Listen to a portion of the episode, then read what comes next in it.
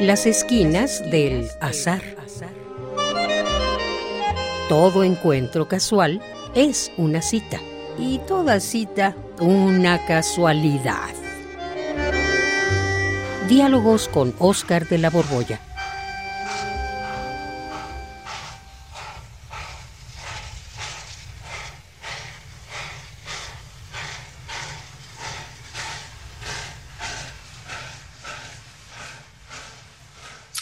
Qué maravilla que te animaste este paseo en tren, Juan.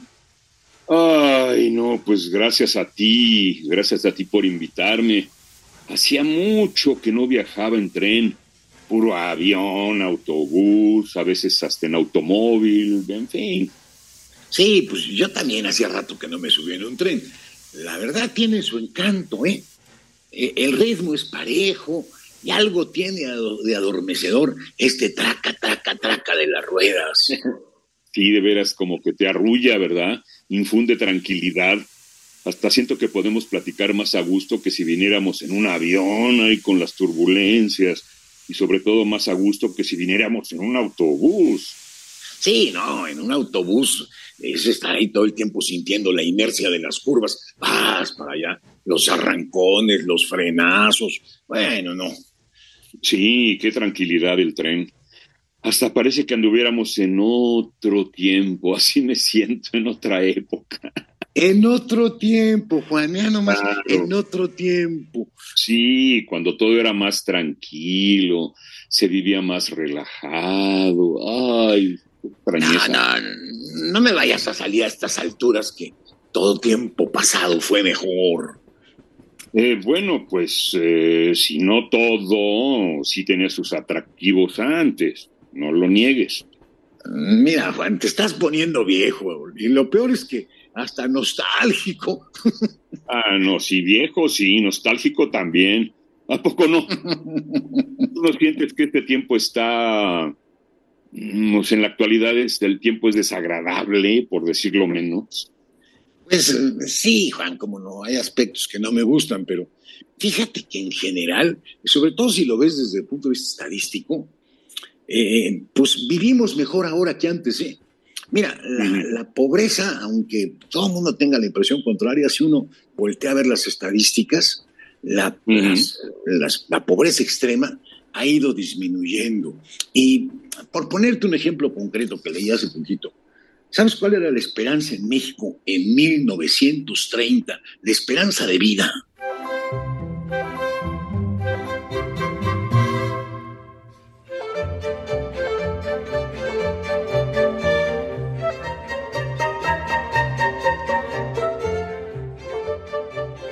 Esperanza de vida, ay, no, en esas fechas, no, yo no nacía tampoco, pero no, ni pues, pues, hay libros, Juan, eso ya no es pretexto. Bueno, en, 1930 la gente tenía una esperanza de vida de 34 añitos.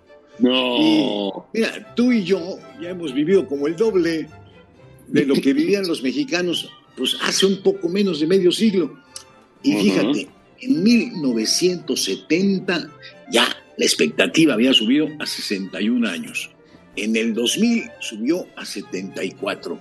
Y del 2019 para acá anda más o menos como en los 75 años. Fíjate. Eh, así es que, es más, estaba otra vez leyendo un libro interesantísimo de este Yankelevich, un libro que se llama Pensar la muerte. Es una colección de entrevistas que compiló el Fondo de Cultura. Y, ¿sabes qué decía? Así de manera muy como, como haciéndose cómplice del lector, dice, todos sabemos que una mujer de 30 años en Balzac es una mujer vieja. Hoy en cambio es una mujer joven. Fíjate nada más, Balzac retrata en la comedia humana pues, la época de, de Francia, de el primer tercio del siglo XIX, y en ese entonces una mujer de 30 años ya no tenía dientes, estaba con varios embarazos, y si eran viejas. Ahora, en cambio. ¡Qué horror! y ¡Qué horror! ¿Te imaginas una mujer de 30 años ya como una vieja? Yo no, ¿eh? Ciertamente, en ese sentido, en ese que tú dices, no todo tiempo pasado fue mejor. Pero sin embargo.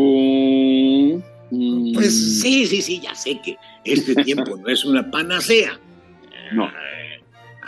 A, a, ti qué te desagrada del presente actual, porque conste que no es una redundancia eso del presente actual, porque pues, eh, tu mamá tuvo su presente, tus hijas son realmente jóvenes en el presente, ¿sí o no? Sí, Mari Bárbara sí que están jóvenes. A mí lo que me fastidia del presente es la omnipresencia del Internet. Cada día más todo se hace en línea. Pagos, cobros, compras, trámites. Ya no hay personas, personas del otro lado de la ventanilla, del otro lado eh, cara a cara. pues sí, tienes razón. Pero, mira, a mí me molesta no tanto ese aspecto del Internet, que conste no soy un nativo digital, ¿eh? pero me defiendo más o menos.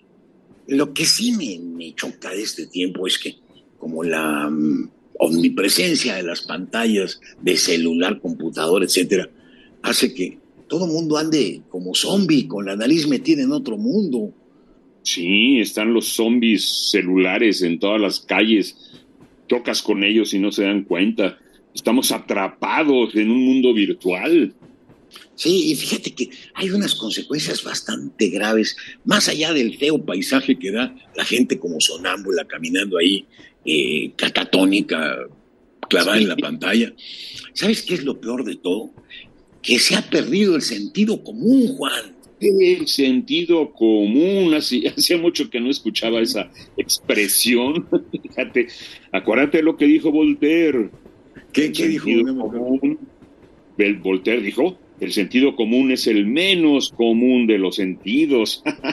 ¡Ay, qué maravilla! ¿Qué sí la había oído? No, no sabía que fuera de él. ¡Qué bien! Pero, eh, ¿sabes qué?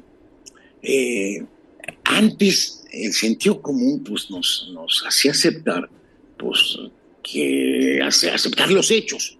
Eh, y esto no significa que fuéramos conformistas, ¿no? Nací pobre y me aguanto. No, no, no. Pero sí significaba, por ejemplo, nací alto o nací bajo de estatura, y uno lo admitía. Eran los hechos con los que había que contar.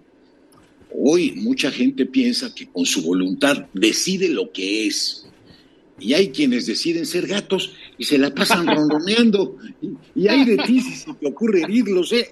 haciéndoles ver que no son gatos porque inmediatamente acusan de que estás afectando sus derechos, su identidad, etcétera.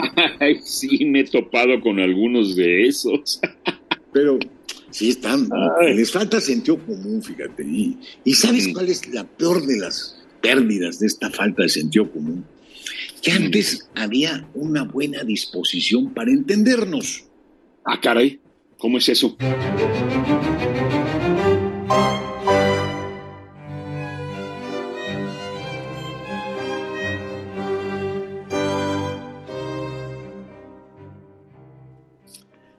Sí, mira, el lenguaje tú sabes que es muy impreciso, está lleno de metáforas, te dan a entender, pero difícilmente te definen las palabras, te definen algo con precisión.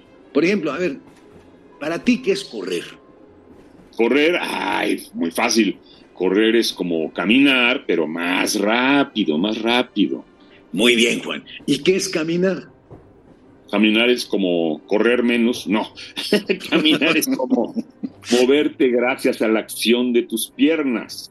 Ah, ya, te fijaste cómo avanzas por analogías, o sea, en círculos viciosos. Dices, correr es como caminar, caminar es como moverte. Y, de seguro si te pregunto, ¿y qué es moverte? Me vas a contestar, es como no estar quieto. Ay, pues sí.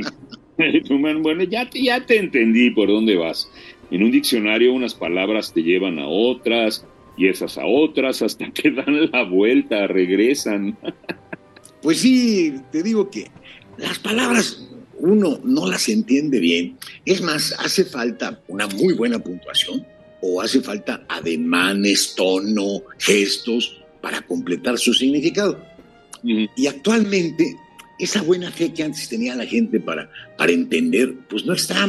Pareciera que estuviéramos todos en un debate, en un pleito ahí, en una discusión, y entonces, pues surgen las, las formas más sofísticas de, de conducta, que es pedirle a tu interlocutor, a ver, defíneme tal palabra.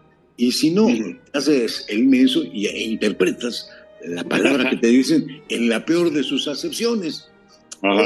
La gente al platicar parece que no quiere entender. O sea, o sea, falta buena fe, las ganas de entender.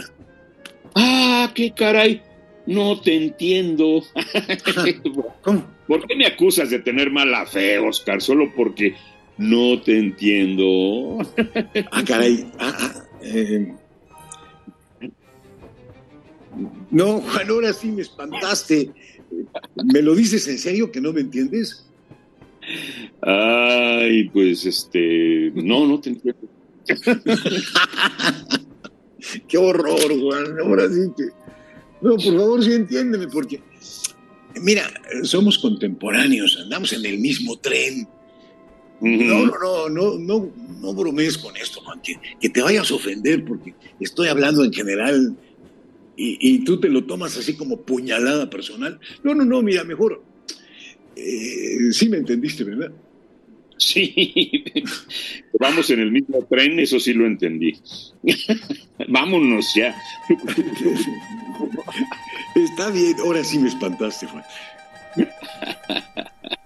Si vas en ferrocarril para saber dónde estás, te fijas en lo que gritan y al instante lo sabrás.